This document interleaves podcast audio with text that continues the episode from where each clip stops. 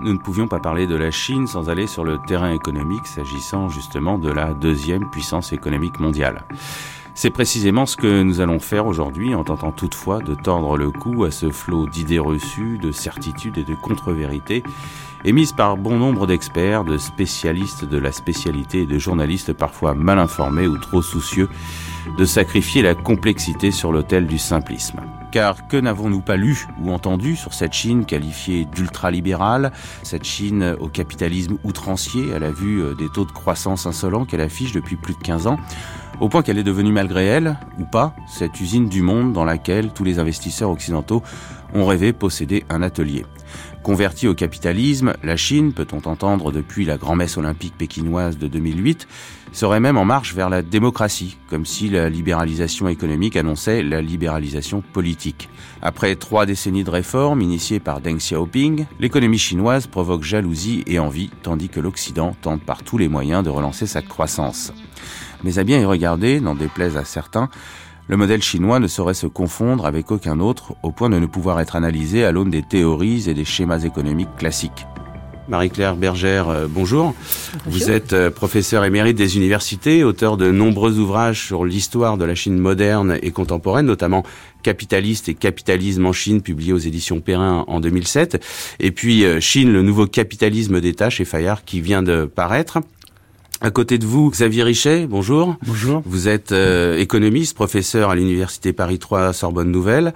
Alors votre CV euh, est très impressionnant. Alors on, va faire court. Hein. Je dirais que votre activité d'enseignant et d'économiste se concentre sur une approche comparative de l'économie euh, mondiale, notamment sur l'évolution contemporaine d'une zone qui balaye le Brésil, la Russie, l'Inde et la Chine. Et puis euh, également avec nous dans ce studio, euh, Jean-François Huchet. Euh, bonjour. Bonjour. Vous êtes sinologue, économiste, et après avoir dirigé le, le Centre d'études français sur la Chine contemporaine à Hong Kong, vous vous êtes installé à, à l'INALCO. Vous êtes professeur des universités. Vous y enseignez l'économie et les sociétés des mondes chinois contemporains. Et vos recherches portent notamment sur le rôle de l'État dans le développement industriel de la Chine, avec une perspective comparative avec l'Inde. Alors pour commencer euh, cette table ronde, euh, une première question euh, que je pose comme ça à, la cantonade. Pourquoi une telle illusion, une telle sino-béatitude, comme je disais en introduction, de la part des observateurs occidentaux s'agissant de, de, de l'économie chinoise, Marie-Claire Bergère? Plusieurs raisons, je pense. Euh, tout d'abord parce qu'après la chute des régimes socialistes d'Europe de l'Est et d'Union soviétique, euh, il y avait une espèce de manque d'alternatives théoriques. Il y avait l'idée que le socialisme ne marchait plus et que par conséquent, il n'y avait plus qu'un modèle unique, celui du capitalisme, vers lequel devaient converger euh, tous les pays en voie de développement. Euh, c'est une première raison. Une seconde raison, c'est le la naïveté acheter des, euh, ou l'ignorance euh, d'un certain nombre d'occidentaux qui espéraient justement que le capitalisme de, se développant, euh, en vertu de la théorie de la modernisation, on irait vers une convergence, et non seulement une convergence économique, mais aussi politique, et un développement de la euh, démocratie dans le sillage du développement du capitalisme. Euh, cette euh, opinion était aussi soutenue par des gens qui n'étaient pas totalement désintéressés, en particulier par des euh, grandes entreprises, des multinationales, qui euh, développaient leurs entreprises en Chine en profitant des conditions euh, qui régnaient, qui règnent toujours d'ailleurs, mais enfin qui régnaient particulièrement à cette époque-là, c'est-à-dire un mépris complet des droits des travailleurs et des conditions de travail, et aussi de l'environnement. Donc on faisait beaucoup de bénéfices avec des frais très allégés donc il y avait un intérêt financier de ces grandes compagnies. Ce n'était pas très glorieux. Alors dire que en développant le capitalisme, en développant leurs affaires, ils travaillaient à la démocratie, c'était une manière d'effacer un peu euh, les euh, abus euh, dont ils profitaient par ailleurs. Il y avait aussi une certaine complicité, disons, des pouvoirs politiques qui euh, soutenaient ces multinationales et qui avaient non pas abandonné la défense des droits de l'homme, qu'ils avaient quand même euh, défendu assez énergiquement dans les années 80, après euh, le mouvement euh, de Tiananmen en 1989, après la répression de ce mouvement, les grandes puissances avaient établi des embargos, avaient fait des remontrances, etc. Mais assez rapidement, les intérêts économiques ont prédominé et la théorie a été de reprendre les relations avec la Chine, to engage China, comme disaient les Américains, qui était un moyen de contrôler un peu cette puissance et de l'accompagner. C'était mieux que de l'isoler et ça permettait de, l'intégrer progressivement dans le concert des nations. Donc je pense qu'il y a eu un certain nombre de causes qui ont convergé pour expliquer cette persistance euh, dans l'interprétation d'une évolution vers le capitalisme. Jean-François Oui, sur la question plus précise de, l'État, c'est vrai que mm, les processus de transition euh, des économies euh, post-socialistes ont dans les expériences qu'on a eues dans l'ex-Union soviétique ou dans les pays d'Europe de l'Est, ont été euh, bien évidemment euh, analysées à l'aune de, ce qu'on peut dire le consensus de Washington. Donc euh, il y avait une idée aussi que l'État devait se, retirer parce qu'il avait été trop présent durant la période de la planification. Et je crois qu'on a aussi un peu analysé la, trajectoire chinoise à l'aune de ce qui s'est passé aussi dans ces pays. Donc pendant toutes les années 90, on a eu des très bons, euh, des très bonnes analyses sur le plan, euh, sur le plan factuel, même des grandes organisations internationales, Banque mondiale, Fonds monétaire international, OCDE, qui nous ont décrit comment euh, le, secteur privé euh, eh bien augmentait de jour en jour, ce qui, est le cas, mais sans voir que l'État bien évidemment, n'agissait plus de la même manière que durant la planification. On n'avait plus du tout un, État aussi présent qui contrôlait euh, de manière quotidienne l'activité la, des entreprises. Pour autant, euh, l'État était toujours présent et a renouvelé son mode d'intervention dans, l'économie, et en particulier après 92, est resté quand même euh, à garder le contrôle du capital des très grandes entreprises chinoises j'irais même le parti à garder le, le contrôle sur les sur les entreprises puisque les, les dirigeants des entreprises sont nommés directement par, euh, par par le parti. Et donc on s'est réveillé un peu avec la gueule de bois euh, au début des années 2000 lorsque euh, en analysant les, fortunes 500 euh, des grandes entreprises mondiales on a commencé à avoir quelques entreprises chinoises et puis d'année en année on en avait un peu plus aujourd'hui on il y en a à peu près 70 dans dans ce classement et puis on se rend compte que toutes ces entreprises sont des entreprises d'état alors euh, bien sûr, on, s'est posé des questions. Euh, comment se fait-il que l'État, dont l'action est toujours jugée inefficace en matière de développement, ce que disaient les économistes néoclassiques, en particulier le consensus de Washington. Comment se fait-il qu'un pays qui euh, connaît euh, à peu près 10% de croissance en moyenne chaque année euh, puisse avoir un secteur public aussi important et, et, et puisse générer autant de croissance? D'où un certain nombre d'interrogations qui ont commencé à, poindre, à mon avis, à partir de 2004-2005, où on a commencé à s'interroger véritablement sur, sur ce modèle qui avait fait des réformes, s'était renouvelé avec un État qui avait changé son mode d'intervention, même si euh, il reste bien évidemment encore très très présent dans l'économie chinoise. Donc il y a eu euh, effectivement euh, un changement d'optique, un changement de lunettes à adopter à partir de, de 2004-2005 pour analyser le, le modèle chinois qui nous pose beaucoup de questions hein, d'une certaine manière même à l'Europe. Xavier Richet, vous avez travaillé sur la stratégie justement de ces firmes françaises qui auscultent ces nouvelles zones économiques, le Brésil, l'Inde, la Chine, euh, la Russie. Comment se fait-il euh, Il y a quelque chose d'atavique euh, chez, chez les compagnies, euh, chez les firmes françaises, de regarder euh, cet espace économique chinois avec euh, des lunettes, euh, comme le disait Jean-François Huchet, différentes? Oui, enfin je dirais que la Chine d'abord, un premier point, ça a été... Euh, le, premier résultat, depuis des difficultés que Madame Bergère a montré dans son ouvrage, euh, qui un modèle de développement qui a réussi. Donc je crois que l'admiration que les gens ont pour la Chine, c'est ça, c'est-à-dire qu'on a tout essayé et puis là on a vu euh, sans modèle a priori quelque chose euh, avec le bricolage, avec ce que vous appelé le bricolage, l'ajustement, l'empirisme, disons une croissance soutenue et qui a conduit à la modernisation et à la sortie de la très grande pauvreté d'une grande partie de la population. Ça c'est un premier point. Deuxième point qui est très intéressant, c'est que la Chine a été un acteur, euh, euh, une composante et un acteur de cette mondialisation. La mondialisation, c'est quoi? C'est l'ouverture des marchés et c'est la stratégie internationale des firmes qui délocalisent des activités, qui conservent par exemple leur développement dans le, pays d'origine, mais qui va transmettre le processus de fabrication, etc., euh, dans d'autres pays. Et de ce point de vue, la Chine a choisi, enfin disons, l'ouverture et l'accueil de l'investissement direct étranger a été un facteur très important de la modernisation. Ça ne veut pas dire que c'est uniquement les firmes étrangères qui ont joué, qui ont contribué à la modernisation de la Chine, mais la présence, par exemple, si je prends un secteur que je connais bien en Chine, le secteur de l'industrie automobile, c'est quasiment les, investisseurs européens, notamment français à Wuhan, mais aussi américains et ensuite asiatiques, japonais, etc., qui ont contribué à façonner ce modèle. Ce modèle. Donc, euh, l'investissement direct étranger a été pour les Chinois euh, un choix, un choix de rattrapage technologique, donc capacité, en recevant les investisseurs étrangers, non seulement euh, de créer des emplois, euh, mais aussi euh, de profiter de ce qu'on appelle l'essaimage, c'est-à-dire l'impact que vont apporter ces firmes par leur savoir-faire, les standards, la qualité supérieure, etc., et qui va contribuer en aval et en amont, donc à nourrir le tissu industriel. Alors de ce point de vue, les Français, comme les Européens, les Allemands, parce que les Allemands sont encore plus présents que les, Français, ont joué un rôle et continuent à jouer un rôle très important Chine et notamment euh, sous la forme de coopération avec des firmes chinoises, des firmes d'État chinois, mais aussi euh, parfois des firmes toutes seules à 100% euh, étrangères qui agissent, mais bien sûr dans le cadre d'un contrôle de l'État, c'est-à-dire on pousse les firmes françaises ou ailleurs ou d'autres pays à révéler leur technologie ou bien à s'associer à des programmes de recherche-développement ambitieux.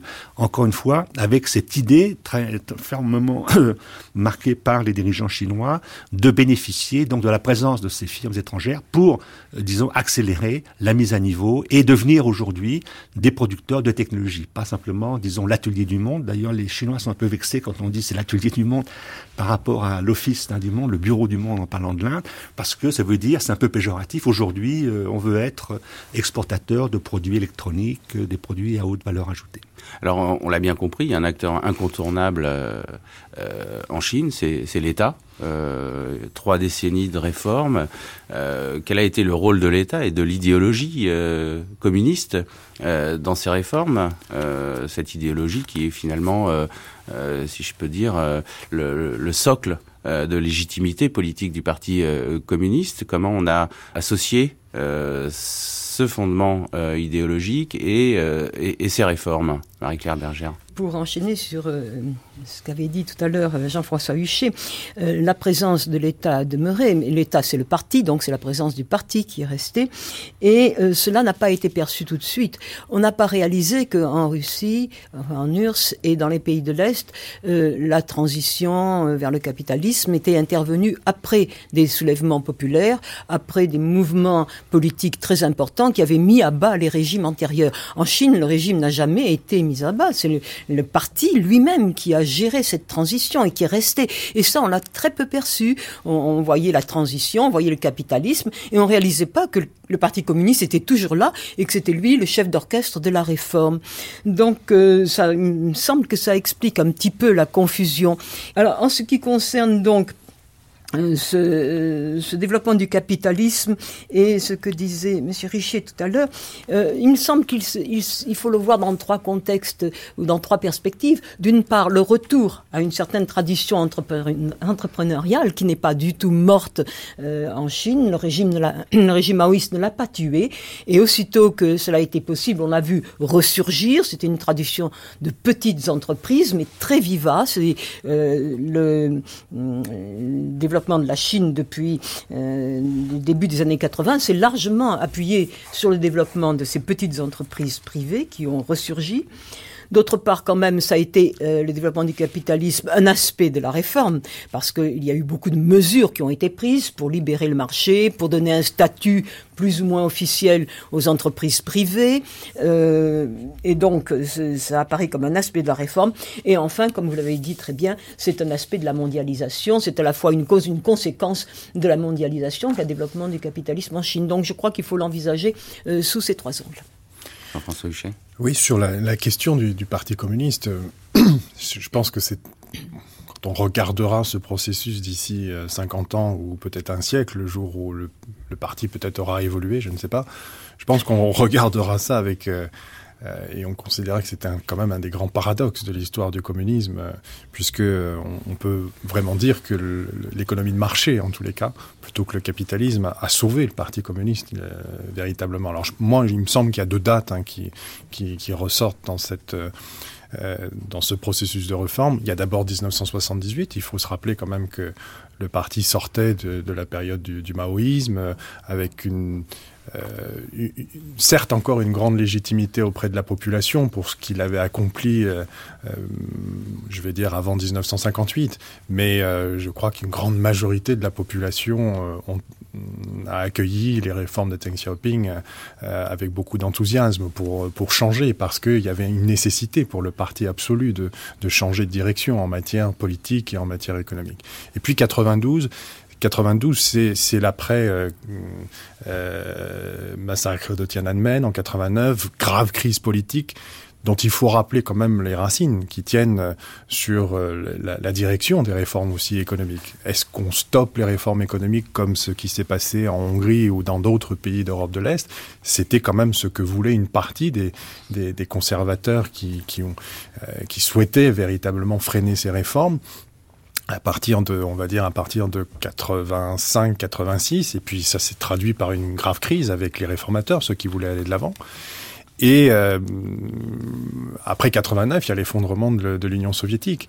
Et c'est vrai que on est encore une fois dans une grave crise de légitimité pour le Parti communiste et on, on, on a vu Deng Xiaoping euh, ressortir quasiment de, son, de sa retraite euh, euh, en 1991 pour, pour justement euh, utiliser une nouvelle fois les réformes économiques euh, pour essayer de sauver le parti. Il a lui-même dit qu'il y avait une fenêtre d'opportunité de 20 ans pour moderniser la Chine et donc qu'il fallait relancer les réformes économiques et que sans cela, la planification de type soviétique aurait été incapable de, en fait, de, de répondre aux, défis énormes démographiques, chômage, stabilité sociale, euh, puisqu'il faut se rappeler qu'en 92, la Chine, il y avait un peu le feu dans la maison, avec aussi une, crise bancaire qui très certainement serait, serait euh, survenue, je crois, avec euh, les problèmes des entreprises d'État qui, ne remboursaient pas leurs subventions, leurs leur crédits. Donc il y avait une nécessité absolue d'aller de l'avant en, en matière de réforme économique. On, était bloqué, on ne pouvait pas ne pas avancer, ou alors on aurait très certainement subi le sort des autres économies. Ce qui est intéressant, c'est que Deng Xiaoping a utilisé une méthode, c'est qu'il a, il a vraiment euh, contourner ou, ou, ou tirer le plus possible la doxa communiste sur le plan intellectuel pour justifier tout ce qui était justifiable sur le, sur le plan économique. Alors, la dernière en date, c'est bien évidemment l'économie socialiste de marché. Ça nous a tous fait euh, sourire quand c'est sorti en 1992 et puis après appliqué. Mais finalement, euh, on y est dans cette économie socialiste de marché aujourd'hui.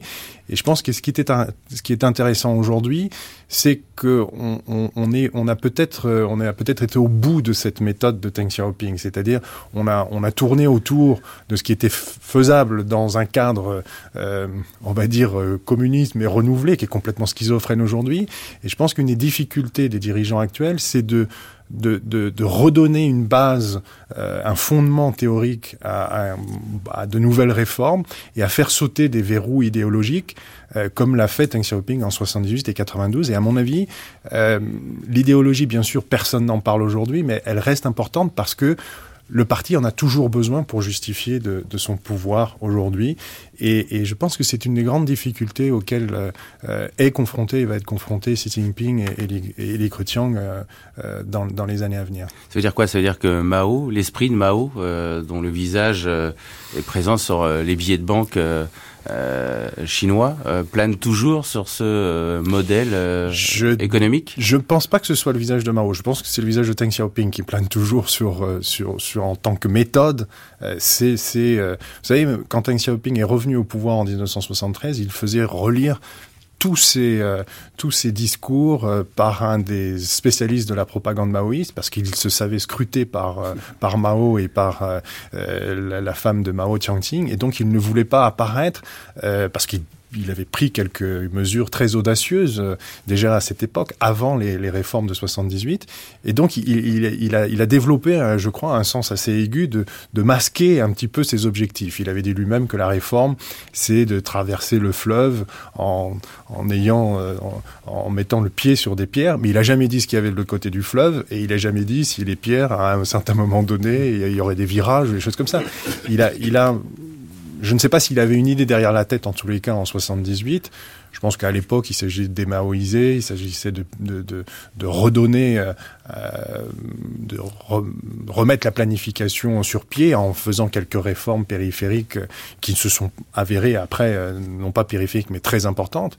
Mais euh, je crois que, que, que Deng avait cette capacité, très certainement. C'est un homme de parti, il voulait sauver le parti, et il avait identifié l'économie comme étant euh, un des aspects euh, essentiels de la modernisation et, et, aussi reprenons le flambeau des grands modernisateurs euh, qu'on a depuis, depuis le milieu du 19e siècle. Donc il, il, il, se remet dans une grande tradition et pour lui l'économie était très très importante. Mais je pense qu'aujourd'hui on est peut-être arrivé au bout de cette, de cette méthode. Alors, il y a déjà eu des, des grandes privatisations. Euh, euh, si on, on, devait faire euh, le portrait type, euh, si toutefois il est possible d'avoir un portrait type de, de, de l'homme d'affaires chinois, euh, ce serait le, le, ça serait quoi, euh, Xavier Richer oh, Il y en a plusieurs, je crois, et Marie-Claire Bergère les décrit bien dans, dans, son ouvrage. Je pense que on va avoir l'entrepreneur de base spontané, disons le petit entrepreneur qui va faire son business on va avoir aussi l'entrepreneur escroc qui va peut-être profiter de certaines euh, opportunités pour se développer et puis euh, croître, et en particulier avec ses connexions.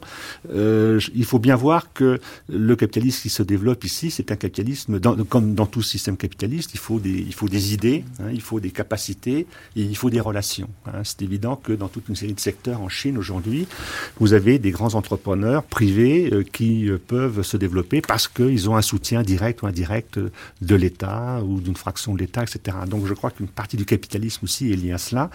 Et puis il y a une autre euh, catégorie d'entrepreneurs que Marie-Claire Bergère euh, cite dans son travail, avec lequel d'ailleurs ça me pose un problème, c'est ce qu'elle appelle les capitalistes bureaucrates. Ça renvoie à, nos énarques des années 60 en France, hein, qui passaient d'un ministère pour aller diriger Renault et qui revenaient. Euh, je pense que c'est un peu différent aujourd'hui parce que ce qu'on a en Chine, finalement, au-delà de la prégnance du parti, au-delà de, de, du rôle hein, du parti qui va affecter les gens, on a quand même ce que nous en économie on appelle un marché pour les cadres, un marché pour euh, comment dire les, cadres dirigeants. Donc c'est évident aujourd'hui que euh, c'est plus comme en Union soviétique, on prenait un tel et puis on va le mettre là, etc. On va avoir un, un, un marché des compétences. Donc ça, je crois que c'est un aspect extrêmement important de la réforme chinoise, c'est qu'aux différents échelons où on a, on n'a plus de dirigeants idéologiques au sens. Alors évidemment, ils peuvent pas brader la propriété, ils doivent éventuellement appliquer tel ou tel euh, objectif, mais euh, ce sont d'abord des gens qui connaissent le business, euh, qui connaissent le monde des affaires, mais qui connaissent qui aussi leurs relations. Donc je crois qu'on a on a une classe d'entrepreneurs peut-être un peu hétérogène, mais qui joue un très grand rôle. Je crois que sans euh, le parti euh, joue un très grand rôle, mais ces entrepreneurs aussi jouent un très grand rôle parce que ce sont eux qui sont capables de voir les opportunités, de se dégager, etc. On l'a vu par exemple avec des firmes européennes. Je, trouve ça absolument euh, surprenant. Moi, j'ai un cas, j'ai une étudiante qui travaille sur une entreprise de Saint-Dizier qui a été rachetée McCormick, qui a été rachetée par WTO, une grande première entreprise chinoise de tracteurs. Ben, les gens y vont euh, alors qu'on les connaît pas. Euh, Geely, j'ai travaillé sur le cas de Geely, une petite entreprise, ils faisaient des mobilettes qui s'est payé Volvo. Euh, donc on va avoir des, des, des, entrepreneurs qui savent prendre des risques, pas simplement parce qu'ils ont éventuellement le parti ou euh, indirectement derrière eux, mais parce qu'ils ont une vision, euh, un projet, et ils pensent qu'ils peuvent le faire. Je crois que ça c'est un point extrêmement important, euh, disons, de cette réalité chinoise, c'est que le succès que l'on connaît dans certains secteurs, il, il, est lié aussi à l'émergence de cette classe d'entrepreneurs euh, euh, qui agit dans différents secteurs. Alors une classe d'entrepreneurs, euh, dites-vous Marie-Claire Bergère, hétérogène, forcée euh, par le parti. Le parti euh, refuse d'avoir euh, un groupe, une nouvelle classe, une nouvelle génération d'hommes d'affaires trop homogène, parce que dites-vous, le pouvoir aurait peur de voir se constituer une sorte de, de contre-pouvoir. Oui, et avant d'en revenir aux entrepreneurs, je voudrais revenir à ce que disait euh, Jean-François Huchet sur le verrou idéologique, euh, parce qu'il me semble que euh, L'idéologie reste extrêmement importante. Les écoles du parti sont extrêmement actives, même si elles enseignent essentiellement la comptabilité. Elles continuent à enseigner l'idéologie et, les dogmes. Mais quand même, cette idéologie s'est beaucoup assouplie. Elle me, elle me paraît seconde par rapport aux intérêts. Euh, il y avait un, cadre que je dois citer qui disait ah maintenant euh, être un bon communiste, il était d'ailleurs directeur d'entreprise, c'est euh, gagner le plus possible d'argent ou faire prospérer de plus en plus les augmenter de plus en plus les dividendes. C'est ça la preuve du zèle communiste, ce qui est quand même un certain paradoxe. Les trois représentations qui ont été prônées par Jiang Zemin en 2001 et qui réintégraient les entrepreneurs dans, les, euh, dans le peuple, n'en faisait plus des ennemis du peuple. Et leur ouvrait l'accès au parti, euh, fait aussi, hum, représente aussi cet extrême assouplissement euh, du parti. Donc il me semble que ce qui va se heurter aux réformes à venir, c'est vraiment les intérêts acquis, en particulier ceux des grandes entreprises publiques, qui sont maintenant installées comme grands euh, détenteurs du pouvoir. Elles ne sont pas à l'extérieur du parti, elles ne s'opposent pas au parti. Comme ces entrepreneurs sont aussi membres et responsables dans le parti, en fait, c'est un pôle de pouvoir à l'intérieur du parti euh, qui devient aussi important que les militaires à l'intérieur du parti ou que les anciens gouverneurs de province et la haute administration à l'intérieur du parti. Ils sont partie prenante de la politique qui est faite à l'intérieur du parti. Et ça, évidemment, c'est très très difficile de faire une réforme contre les entreprises publiques quand celles-ci euh, représentent une partie importante du, pouvoir en place. Donc, il me semble que là, les intérêts acquis euh, sont, vraiment euh, des obstacles redoutables à la réforme, sans parler des liens qu'il y a entre le parti, les entreprises, etc., les liens de famille et les liens de solidarité sociale. Donc, pour en revenir aux, euh, aux, entrepreneurs et à leur profil, oui, c'est certain, il y a un marché des compétences. Il y a des gens très bien formés qui ont été formés soit en Chine, soit en Occident. Il y a des managers de grande qualité. Euh, le problème euh, n'est peut-être pas euh, dans leurs compétences ni dans leur présence, mais dans la priorité qu'ils donnent à leurs divers objectifs. Et on a vu, par exemple, au moment du lancement du plan euh, de 2008, au moment de la crise, il y a eu cet énorme plan de relance, 586 euh, milliards de, dollars, l'équivalent de 586 milliards de, dollars qui ont été euh, mis à la disposition des entreprises, essentiellement publiques d'ailleurs, dès l'automne 2008. Et en fait, les observateurs pensent qu'il y en a eu deux ou trois fois plus par d'autres voies. eh bien, dès cette époque, ou à cette époque, les banquiers Beaucoup de banquiers ont été opposés à ce plan de relance, disant que l'infusion d'une telle, quantité de, fonds publics dans l'économie allait provoquer de l'inflation, déstabiliser, euh, des gaspillages, etc. Et certains étaient vraiment très hostiles à ce plan. Euh, mais pour la plupart étaient très hostiles. Les banquiers sont parmi la catégorie d'entrepreneurs qui est le plus axée de la, par la, la spécificité de leurs activités sur le marché mondial, sur les contraintes de ce marché, sur les contraintes des les activités financières et les obligations. Euh, mais un certain nombre ont accepté ce plan de bon cœur, c'est-à-dire ont multiplié les crédits, etc. Et d'autres non, ils ont traîné des pieds. Et alors on a vu la conséquence, c'est que ceux qui ont été acceptés, qui ont accepté ce plan, ont eu des promotions bureaucratiques extrêmement importantes, sont devenus vice-ministres ou euh, ont eu des grandes, euh, sont devenus gouverneurs de province importantes, etc. Alors que ceux qui avaient par ailleurs de très bons résultats financiers dans leur banque, mais qui avaient pas vraiment bien accueilli ce plan de relance, eh bien ils sont restés à la tête de leur banque. On ne les a pas sanctionnés, ils sont toujours des grands banquiers, mais ils n'ont pas eu euh, l'avancement euh, hiérarchique auquel peut-être ils aspiraient et qui pour eux euh, doit être important. Jean-François Huchet. Oui, quand je faisais référence tout à l'heure à l'idéologie, peut-être que je n'avais pas suffisamment précisé ce que je, je, voulais dire. Il y a bien évidemment la question de l'idéologie euh, communiste qui a dans la Constitution encore. Je, dans l'article 7 de la Constitution, il reste quand même toute une, une série de choses qui, qui, sont importantes sur le, sur le fait que l'économie chinoise est, est, fondée sur la propriété publique des moyens de production. C'est surtout à ça que je faisais référence et ça me fait penser euh, justement quand vous parlez des entrepreneurs, euh, quand je parlais de l'idéologie, je pense qu'en en, 89, Deng a fait sauter un certain nombre de verrous idéologiques pour aller de l'avant. Il a utilisé des formules comme ça assez simplistes, mais il, il, a, il, a, il a permis justement, il a donné un cadre aux réformes, il a fixé des limites à ne pas dépasser, qui ont été à un certain moment dépassées en 89 et donc on a eu une crise. Je crois qu'il a refixé des limites en 92 et ces limites ont été d'abord le maintien d'un secteur public important que le parti doit contrôler, euh, via le, département du personnel qui nomme justement ces grands, euh, ces grands patrons d'État et qui, à un certain moment donné, pour rejoindre ce que vous, ce que vous disiez tout à l'heure, doivent faire un choix tout de même par rapport à ce que Xavier Richer disait tout à l'heure. C'est-à-dire qu'ils ont les compétences, mais à un certain moment donné, euh, ils doivent faire le choix de savoir s'ils veulent avoir une carrière politique ou s'ils veulent rester dans le domaine économique. Et il y a eu un moment, je ne sais pas si vous vous en souvenez, il y a eu des réformes sur les, les, stock options qui étaient très importante euh, distribuée aux, aux, aux, grands dirigeants des, des, des, des, grandes entreprises publiques. Et visiblement, il y aurait eu une règle posée par le département du personnel du, du Parti communiste disant que euh, s'il voulait exercer ces, options pour toucher les, les, actions, il devait rester dans le domaine économique et donc n'aurait pas de, de carrière politique. Euh, et euh, par contre, euh, si jamais il voulait avoir une carrière de, vice-ministre ou de ministre, ou voire plus, il fallait renoncer justement à ces, stock options parce que ça créerait des jalousies, des différences. Donc il y a bien à un certain moment donné, quand même, quand on rentre dans la très haute sphère du pouvoir, la nécessité de changer.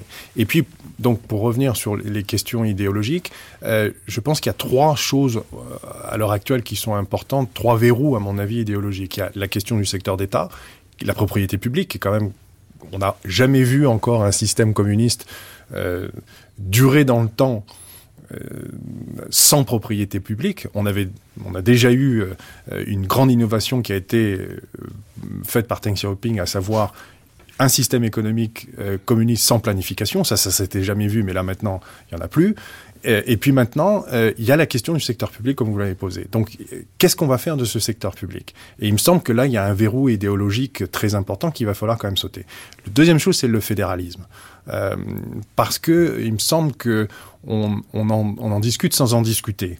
Et, toutes les questions fiscales aujourd'hui en Chine sont, c'est un très grand problème pour la Chine. On sait que la grande majorité des, régions et de tous les échelons administratifs qui sont en dessous des provinces on pense qu'à peu près 60% sont en déficit chronique, c'est-à-dire que l'État central ne leur a pas donné les moyens euh, d'avoir des ressources fiscales pour euh, faire face aux, aux, dépenses, et qui sont nombreuses, l'éducation, infrastructure, dans le plan de relance, ce sont elles qui ont apporté pratiquement les, les, les, la, la, moitié, plus de la moitié en fait du, du, plan de relance, et ils ont, ils ont dû, elles ont dû vendre du foncier, ce qui a entraîné beaucoup de dettes. Et, là, je pense qu'on a, euh, a encore un verrou idéologique à faire sauter parce que le fédéralisme, c'est une sorte de, fantôme qui hante les discussions sans vouloir en, discuter parce que pour la Chine, euh, à la différence de l'Inde ou de grands pays démocratiques, le fédéralisme très certainement rappelle des, euh, des, moments difficiles de l'histoire chinoise où on a eu des forces centrifuges qui ont voulu faire ex exploser l'empire chinois. Donc il y a cette question. Et puis il y a la question de la redistribution et du, changement du modèle de croissance. Euh, pour l'instant, on a privilégié, comme au Japon, en Corée du Sud, on a privilégié les producteurs aux dépens des, consommateurs et des ménages. Et là, euh, malgré ce qu'on peut dire sur la protection sociale, sur les frais d'éducation euh, gratuite donnés aux enfants dans les campagnes, euh, on sait très bien que si on veut avoir des résultats probants d'ici euh, d'ici quelques années sur le, le, changement du mode de consommation, il va falloir redistribuer massivement euh, du revenu vers, vers les salariés. Et, et, et, là encore, euh, on, on, doit faire sauter un, un, verrou idéologique qui a été posé dès 78 et relancé en 92, qui a été que pour financer la réforme et pour financer les investissements dans l'industrie, on pouvait plus utiliser la méthode maoïste qui était de se, de se servir des paysans. On s'est servi des ouvriers, c'est-à-dire qu'au moment de distribuer les, la, la, richesse chaque année qui était créée dans les entreprises, ce sont massivement les entreprises qui ont, qui ont eu cet argent et pas les salariés. Donc, quand je faisais référence à l'idéologie, je, pense à des, verrous idéologiques qui ont été, euh, posés par, euh, par Xiaoping et, aussi par les conservateurs euh, en, en 1992. Et, et, ces, trois verrous, mais il y en aurait peut-être euh, quelques autres qu'on pourrait identifier, mais en tous les cas, ceux-là, aujourd'hui, j'ai l'impression qu'on est arrivé au bout et qu'il va falloir faire quelque chose et qu'on ne sait pas trop comment le justifier par rapport justement à cette question communiste. Parce que euh, ça, ça, ça, pose un problème. Donc je, je, je pense peut-être que cette question idéologique, elle est peut-être plus importante, mais elle s'exprime dans des, dans des choses tout à fait, tout à fait concrètes. Hein. Je, je, on n'est pas dans l'ordre des idées uniquement pour savoir si on, on, doit avoir une dose de, de, de, de, de ou de maoïsme. Je, je, me, je faisais référence à des choses très très concrètes dans le, dans le processus de réforme. Alors pour être très concret aussi, euh, pour poursuivre ce que vous dites, euh, on a l'impression aujourd'hui quand même que, que la Chine est, est, assise sur une sorte de, de poudrière sociale. Le mécontentement social est, est, très important, le chômage est, est très important, euh, la corruption, euh, on parle beaucoup de corruption. Les, les, les, deux assemblées se sont achevées il y a quelque temps et euh, une des volontés affichées du, du, de la nouvelle équipe en place, dirigée par Xi Jinping, c'est de lutter contre cette corruption généralisée. Euh, c'est ça, ces verrous idéologiques euh, qu'il faut faire euh, sauter? Si vous voulez, le problème, la, la, corruption, elle est, elle est liée au système. C'est-à-dire que vous avez aujourd'hui, qu'est-ce que vous avez? Vous avez un pouvoir symbolique et un pouvoir économique qui se qui se confrontent tous les jours. Je crois qu'il y a plusieurs milliers de gens qui sont condamnés chaque année pour corruption au plus haut niveau. les les hommes d'affaires ne peuvent pas aller à l'étranger si leur fils ou leur femme ou leur maîtresse sont déjà partis, etc. Donc il y a un contrôle absolu, euh, disons, une tentative de, de, de, de, contrôler la corruption. Or, la corruption, elle est absolument sous-jacente à ce système. Pourquoi? Parce que d'un côté, vous avez euh, les, ceux qui ont le pouvoir symbolique. Le pouvoir symbolique, c'est le tampon pour donner accès à un terrain qui se trouve à la porte des villes, etc. Le type qui reçoit ce tampon, il devient millionnaire immédiatement parce que c'est lui qui va construire les, les immeubles, euh, etc. Et donc, euh, la corruption, elle est là. C'est-à-dire que le coup de tampon, il va en contrepartie, euh, disons, d'un accès euh, direct ou indirect à un appartement, une chose comme ça. Donc on ne peut pas aujourd'hui, dans ce, ce, enfin disons, je ne suis pas un spécialiste de sciences politiques, hein, euh, mais c'est évident que euh, on doit intégrer cette dimension corruption comme une, disons, une permanence, une sorte de permanence dans le fonctionnement de ce système, c'est-à-dire que c'est un peu l'huile hein, dans les rouages pour permettre au fonctionnement de l'économie, au développement de, certaines activités, etc. Un des grands problèmes, euh, bon, là on touche euh, aux limites euh, du système chinois, qui est un système inachevé. Berger montre bien dans son ouvrage le rôle du système bancaire, le système financier qui marche pas, il est toujours contrôlé par l'État. C'est encore un, le, c'est, un chemin par lequel l'État va favoriser des firmes qui devraient partir, mais il va pas le faire parce que si ces firmes s'en vont, c'est du chômage, etc. Donc il y a un problème où il y a une une, euh, comment dire, euh, euh, par exemple, les spécialistes économiques, bah, qui sont pas nécessairement chinois, mais certains chinois aussi, reconnaissent que, par exemple, les, les, les, paysans devraient avoir un droit sur le foncier. C'est-à-dire que si on leur donnait un droit de vendre leur droit d'usage de la terre, ils auraient un pécule. S'il y avait du pécule, ils pourraient investir, etc. Donc, alors que aujourd'hui, c'est les municipalités qui vont empocher en chassant. Vous savez qu'aujourd'hui, vous avez en permanence Hein. Le centre où nous étions à, Hong Kong a fait une étude en disant qu'il y avait quelque chose comme 55 000 conflits hein, euh, sociaux par an en Chine. Donc pour vous montrer, alors qu'ils sont des petits conflits, qui ne sont pas unifiés, donc simplement pour vous montrer qu'il y a, y a des conflits permanents euh, entre, euh, comment dire, la population, certaines couches de la population, et puis les dirigeants locaux qui essayent d'asseoir leur pouvoir. Alors un dernier point sur les grèves un de nos collègues a montré, dans une des régions les plus dynamiques de Chine, le Guangdong, euh, où euh, les grèves se développent pas simplement dans les firmes, les succursales euh, étrangères, où les conditions de travail sont pas, pas formidables, elles sont si mauvaises que dans les autres firmes dominées par des investisseurs chinois, étatiques ou privés, et euh, vous avez un phénomène tout à fait nouveau, hein, qui est celui euh, des limites euh, du modèle basé sur l'exploitation des ouvriers. Donc vous avez, alors ça ne veut pas dire qu'on a un, un, mouvement social structuré, revendicatif, mais disons, pour aller dans ce que disait, dans la suite de ce que disait Jean-François Huchet, le fait d'avoir de la richesse qui est plus redistribuée au niveau des firmes au niveau des ouvriers montre bien hein, que ce problème de répartition devient aujourd'hui très aigu et, euh, disons, se traduit par euh, l'exaspération ouvrière qu'on trouve dans toute une série d'entreprises, hein, pas simplement les firmes détenues par les étrangers. Je voudrais revenir sur certains points qui ont été euh, évoqués, en particulier euh, celui du fédéralisme et de façon plus générale de la décentralisation. Il est certain que la réforme, depuis 78-80, a fonctionné euh, en grande partie de, de, façon décentralisée. Les initiatives locales, régionales, provinciales ont été très nombreuses, avalisées par le centre ou, pas ensuite, mais même maintenant, beaucoup de choses se passent à l'échelle régionale, provinciale, et le centre n'est pas toujours toujours obéi d'ailleurs. Souvent il lance des mots d'ordre et il n'est pas contre le, piratage, le vol de la propriété intellectuelle. Tout ça, ça a été souvent, euh, les mesures ont souvent été prises par le centre, jamais et pratiquement jamais suivies euh, localement. Donc il y a une grande autonomie économique des diverses régions et des diverses provinces. Mais cette décentralisation économique, à mon sens en tout cas, euh, ne menace pas l'unité chinoise. À un moment, on a dit, mais la Chine va exploser, ça c'était vers la fin des années 90, ça part dans tous les sens, la Chine ne va pas pouvoir maintenir son unité. Je crois que là, on négligeait de voir le contrôle politique qui s'exerce à travers le parti euh, qui contrôle la nomination des hauts fonctionnaires dans tout le pays. Donc euh, si un haut fonctionnaire se révèle vraiment peu, euh, peu sensible aux directives du centre, il, il, ne reste pas en fonction, il saute. et c'est par ce moyen-là, par le contrôle sur les nominations, qui reste très strict et très efficace, que le parti garde le contrôle sur l'ensemble de l'évolution du pays, en dépit d'une centralisation économique qui est extrêmement poussée les Chinois ont le talent de gérer les contradictions. Nous, avons un esprit cartésien, nous pensons que s'il y a euh, décentralisation économique, forcément il doit y avoir plus ou moins autonomie politique. Eh bien en Chine, ça ne se passe pas vraiment comme ça. Il y a décentralisation économique, mais il n'y a pas euh, décentralisation politique, en tout cas à un niveau qui puisse menacer le pouvoir euh, du comité central.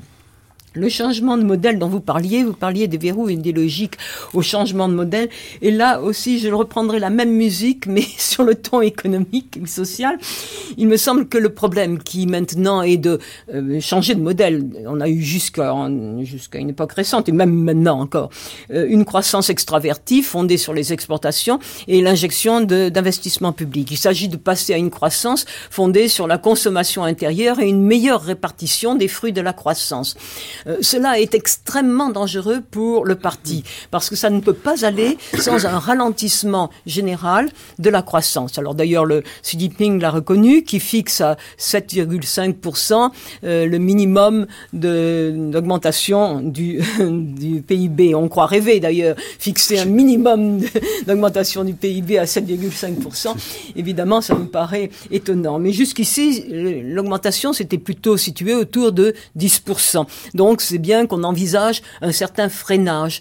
Or, s'il y a freinage, et ça pourrait être plus que cela, euh, si on vraiment on abandonne euh, l'ancienne formule, euh, c'est extrêmement dangereux pour le parti parce que en absence de légitimation idéologique, malgré les précautions qui sont prises, le, le régime a deux fondements, deux piliers qui sont la croissance économique d'une part, et euh, le nationalisme, l'exaltation du patriotisme et du nationalisme de l'autre. Si on freine la croissance trop, euh, on risque de de, déstabiliser le régime et c'est donc extrêmement dangereux pour le parti. Donc il est engagé dans une hmm. conversion, un changement de modèle qui demande extrêmement de précaution et de prudence et je pense qu'il adoptera encore la méthode de Deng Xiaoping, c'est-à-dire euh, peu à peu, peu à peu. Pour l'instant, en tout cas, euh, on parlait d'une reprise de la croissance euh, fin 2012 et au début de 2013 et, cette reprise, c'est encore des investissements publics et c'est encore de la croissance des exportations. Mmh. Donc on est toujours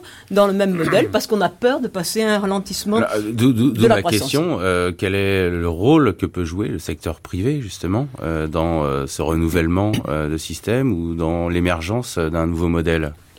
Jean-François Huchet Potentiellement, le, secteur privé a un rôle extrêmement important à jouer parce que on le voit, on a une hypertrophie de l'industrie en, Chine quand on compare les, chiffres avec d'autres pays, dans, que ce soit dans la région ou, voire même les, trajectoires qu'ont suivi les, en matière de développement les, pays les plus développés. Donc il y a, y a tout un secteur des services qu'il va falloir, va falloir développer. Et là, les entreprises privées, normalement, seraient censées jouer un rôle extrêmement important en termes de, en termes d'emploi. Alors, la démographie est en train de changer, le pays est en train de, vieillir très très rapidement, il va y avoir de moins en moins d'actifs qui rentrent sur le marché du travail. Donc ça, c'est plutôt une bonne nouvelle pour, pour le parti qui va, qui va retrouver peut-être aussi une certaine marge de manœuvre sur, sur, sur cette question du, du, chômage et peut-être un peu euh, laisser du, lâcher du lest sur un certain nombre de, de, de choses. On le voit avec la, la politique de l'enfant unique qui risque peut-être d'être d'être d'être levée. On, on a entendu un certain nombre de choses ces derniers temps. Euh, le mauvais point sur la démographie, c'est que la contribution effectivement de ces nouveaux bras qui arrivaient chaque année sur le marché du travail, qui a pu représenter, ne l'oublions pas, selon les années, presque 1%, voire 1,5% euh, de, de, points de croissance hein, sur, euh, sur, euh, sur 8, 9, 10% de croissance selon les années ça va disparaître. Ça va même devenir négatif à partir de 2015. Donc ça, la, Chine va devoir compenser. Donc le, secteur privé, pense que la Chine n'a pas trop le choix, elle va devoir l'accepter, mais c'est un, ça va, ça va s'accepter dans la douleur parce que euh, effectivement, il va falloir qu'on qu ouvre un certain nombre de, secteurs. Euh, il va falloir aussi que le secteur bancaire change son attitude vis-à-vis -vis du secteur privé. Alors, qu'est-ce qui va se passer du côté du secteur financier? Il y a beaucoup de points d'interrogation parce que là aussi, quand je parle de verrou idéologique, euh, il me semble que jusqu'à présent, euh, le Parti communiste s'est servi parfois, euh, à mon sens, à bon escient du secteur bancaire, c'est-à-dire qu'il a décidé qu'à un certain moment donné, comme il n'y avait pas de protection sociale dans les années 90, il a fait jouer au secteur bancaire un, rôle quasi fiscal en, demandant au secteur bancaire qu'il contrôlait de, distribuer des subventions des entreprises pour payer au moins un minimum de salaire hein, des gens qui, qui allaient perdre leur emploi. Donc, bien sûr, les dettes à l'intérieur du secteur bancaire ont augmenté, mais jamais on pourrait demander une chose pareille en Europe à un secteur bancaire de dire aux banques ben, allez-y maintenant euh, vous allez vous allez payer euh, pour pour le chômage euh, avec des, des, des, des crédits euh, qui sont en fait euh, euh, qui ne sont pas des crédits qui sont des subventions donc le parti s'en est servi et c'est pour ça très certainement qu'un certain nombre de banquiers se sont rappelés et se sont dit voilà si jamais on distribue comme ça des crédits on va revenir à la situation des années 90 où il va falloir encore épurer nos comptes. Donc, euh, de, de, de ce point de vue-là, si jamais on décide de privatiser le secteur bancaire, ou en tous les cas de l'ouvrir et de faire participer le, euh, le, le, le secteur privé et de lui donner des crédits un peu plus, là, il va se poser toute, toute, une, toute une série de questions, parce que le parti ne peut pas perdre le contrôle, à mon avis, hein, de, de, de, de ce contrôle administratif euh, des ressources financières. Alors j'imagine, vous, vous le rappeliez, euh, euh, Xavier Richet, 50 000 mouvements euh, sociaux. Euh, c'est encore plus maintenant. Oui, c'est 180 000. Ou 180 000. Ouais. Enfin, on n'a pas les chiffres, puisque euh, rien d'officiel euh, en la matière. Euh, ça, c'est l'enjeu euh, d'aujourd'hui et de demain pour, euh, pour l'équipe Xi Jinping. Comment résoudre euh, les contradictions sociales, comment euh, euh, calmer ce mécontentement social, cette fronde euh, qui apparaît un peu partout dans le pays. Peut-on oui. préciser, euh, avant de poursuivre, que, euh, encore une fois, l'Occident est fasciné par euh, ces 300 millions de consommateurs euh, de la côte euh, de la côte est, mais il ne faut pas oublier que sur 1 milliard 800 oui. millions euh, de Chinois, euh, beaucoup vivent encore, euh, ouais. ou 400 millions, euh, vivent encore euh, sous, sous le seuil de pauvreté. Oui, tout à fait. Et alors, le problème, justement, et qui est un peu au centre de votre ouvrage, c'est un peu passer vers ce modèle, euh, comment dire, de, de croissance endogène, euh, qui qui impliquerait une plus grande redistribution, qui ferait que l'État euh, devrait se désengager d'activités qu'il a aujourd'hui pour que ce soit les, les, les, ressources, justement, cette classe euh, euh, moyenne, entre guillemets, qui puisse financer, etc. Donc il y, a, y, a, vraiment un problème qui est pas simplement le problème du, du, du secteur privé, parce qu'après tout, on peut très bien considérer que le secteur public puisse faire des gains de productivité, il y a des gens compétents pour le faire, et si on regarde le fonctionnement des firmes publiques, on voit l'amélioration des comptes, donc ça veut dire que euh, il y a des possibilités aussi des, des, des, gains de croissance extrêmement importants dans ce domaine.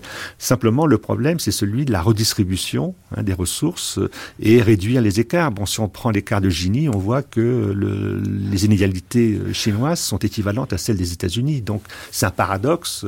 Alors, on, on, peut bien sûr soutenir, euh, euh, applaudir le succès de cette très grande croissance, mais le coût, hein, le coût social extrêmement fort, puisque ça se fait au détriment donc des acteurs hein, de, de, cet enrichissement qui sont les travailleurs.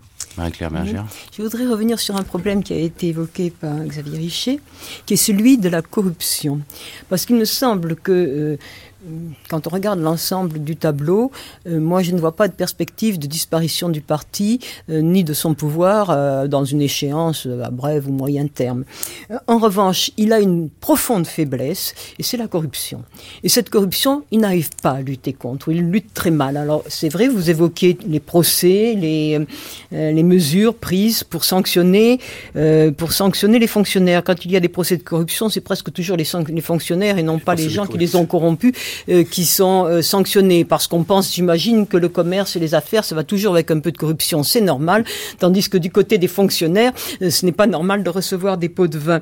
il y a eu pourtant des, comme vous le dites, beaucoup de, de tentatives de, de, contrôle parce que la corruption va très loin. Vous parliez des pots de vin, mais on vend les, on vend les charges de secrétaire du parti, on vend les charges de contrôleurs douaniers, etc. On vend les charges surtout des fonctionnaires qui ont des pouvoirs économiques, le pouvoir de mettre des tampons et qui, gagnent beaucoup, d'argent à l'occasion de ces autorisations qu'ils dispensent. Euh, donc il y a eu euh, des procès, il y a eu des condamnations. Mais dans quel cas Dans le cas où les protecteurs politiques des gens condamnés sont en difficulté, c'est-à-dire quand il y a des luttes de clans, des divisions au sommet, quand certaines euh, factions politiques ne sont plus capables de défendre, leur clientèle, alors ces gens passent en justice.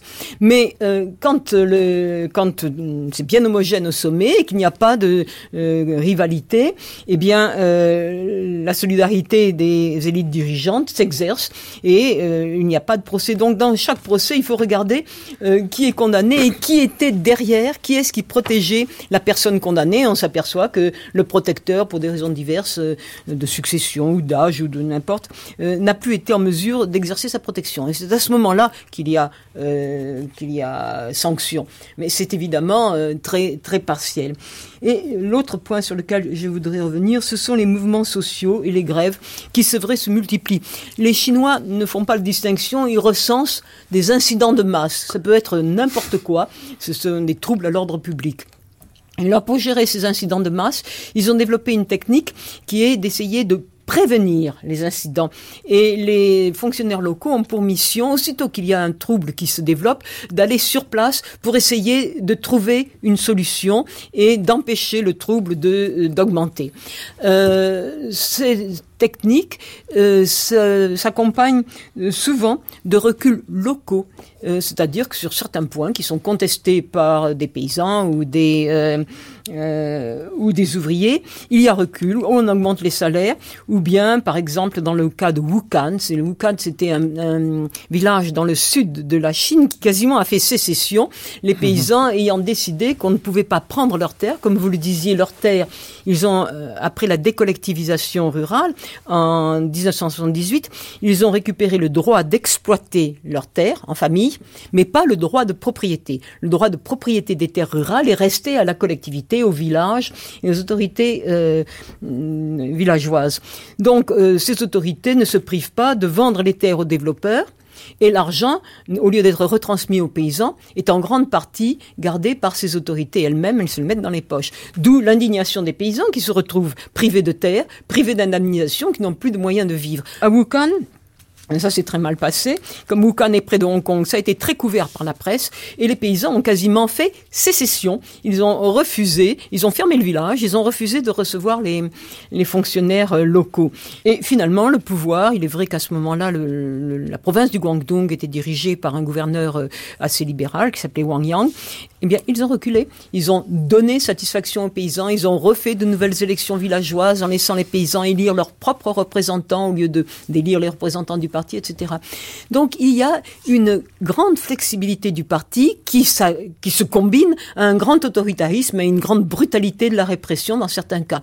Là aussi, il y a une espèce de gestion des contradictions, euh, autorité, brutalité, d'une part, et d'autre part, flexibilité lorsque vraiment les affaires deviennent dangereuses pour l'autorité du parti. Et euh, c'est ainsi, je crois, qu'il arrive à se maintenir au pouvoir. Et si on parle de, à mon avis, des grands défis et des choses qui peuvent déstabiliser la Chine, à côté des mouvements sociaux, de l'inégalité et de la corruption.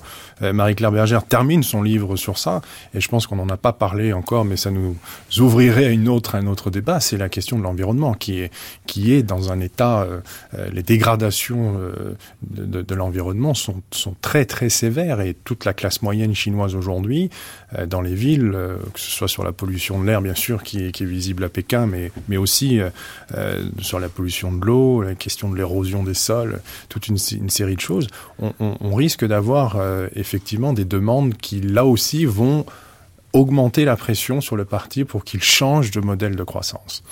Alors pour conclure, euh, peut-être euh, qu'on peut faire mentir à l'imperfite. La Chine s'est réveillée, le monde doit trembler. Jean-François Huchet Je pense que malgré ce qu'on a pu dire autour de cette table, euh, la crise euh, peut à un certain moment donné euh, arriver sur le chemin de, de la Chine, mais il s'agit de savoir quel type de crise. Est-ce qu'il s'agit d'un accident conjoncturel et, et tout, toutes les économies en ont eu dans leur développement, donc euh, on peut tout à fait l'envisager. Euh, ce qui serait plus grave pour la Chine et qui pourrait remettre en question, il ne faut pas l'oublier quand même que depuis le, le, la fin du, 18e siècle, il y a eu un déclin séculaire de la Chine euh, parce que la Chine et l'Inde étaient les deux grandes économies mondiales à la fin du XVIIIe siècle et que euh, depuis 1978, c'est la première fois depuis, euh, depuis la fin du XVIIIe siècle qu'on a une période aussi longue de croissance soutenue et que ça, ça a, une signification euh, politique euh, très importante pour les Chinois. Donc, euh, ce qui pourrait remettre en cause cet acquis de 35 ans de, de réforme et de croissance, ce serait effectivement une crise d'un autre, d'un autre calibre, qui serait une crise de type systémique, qui enrayerait un petit peu tout, tout cela. Euh, je pense qu'il ne faut pas l'écarter, mais je pense que sur le plan de la consommation intérieure, euh, il reste, euh, et, et sur le plan du contrôle politique, il reste encore, c'est difficile à dire, des poches de croissance encore très importantes pour, pour, le, pour la Chine et que le parti va les utiliser pour justement justifier son, son, son pouvoir et sa légitimité. Ah, Marie-Claire Berger, je vous laisse le mot de la fin parce que c'est votre ouvrage qui a servi un petit peu de, de fondement idéologique à, ce, à cette table ronde. Je voudrais reprendre un petit peu ce que vient de dire euh, Jean-François Huchet. Je crois qu'il y a encore des marges de croissance qui seront exploitées. Le revenu, enfin euh, en parité de pouvoir d'achat, euh, en Chine, c'est 7600 euh, 7600 dollars par an euh, par tête.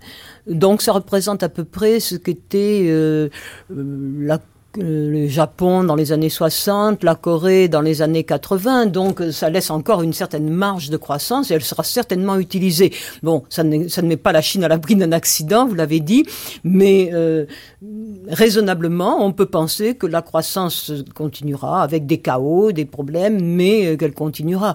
Le, les problèmes sociaux, euh, bon, ils sont graves. Est-ce qu'on arrivera vraiment à modifier la redistribution des richesses? Euh, c'est difficile, mais peut-être que peu à peu on y arrivera. Par exemple, une des premières mesures qu'a prise Xi Jinping, c'est d'obliger les, euh, les entreprises publiques, les entreprises d'État, euh, à augmenter le dividende qu'elles doivent payer à l'État. Et l'augmentation sera de 5% à venir d'ici un an ou deux. C'est un dividende très faible jusqu'ici, donc on va l'augmenter de 5%. Et ces 5% iront au financement euh, du système de sécurité sociale. Donc il y a des efforts qui sont faits, qui sont peut-être faibles, mais euh, qui à la fin porteront peut-être leurs fruits.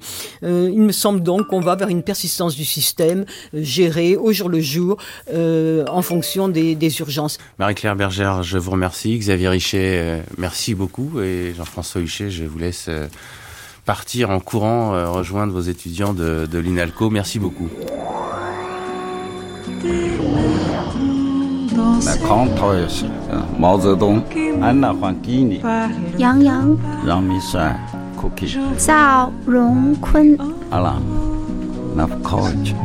Ainsi hein, s'achève euh, cette troisième matinée consacrée à la Chine dans l'ombre de Mao.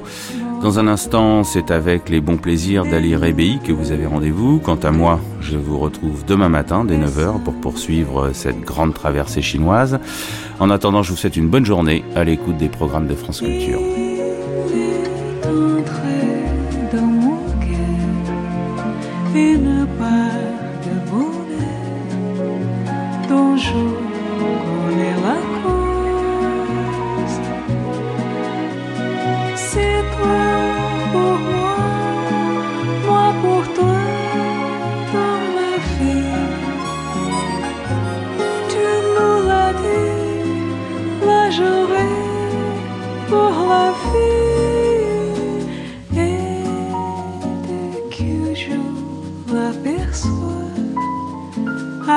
je sens en moi mon cœur qui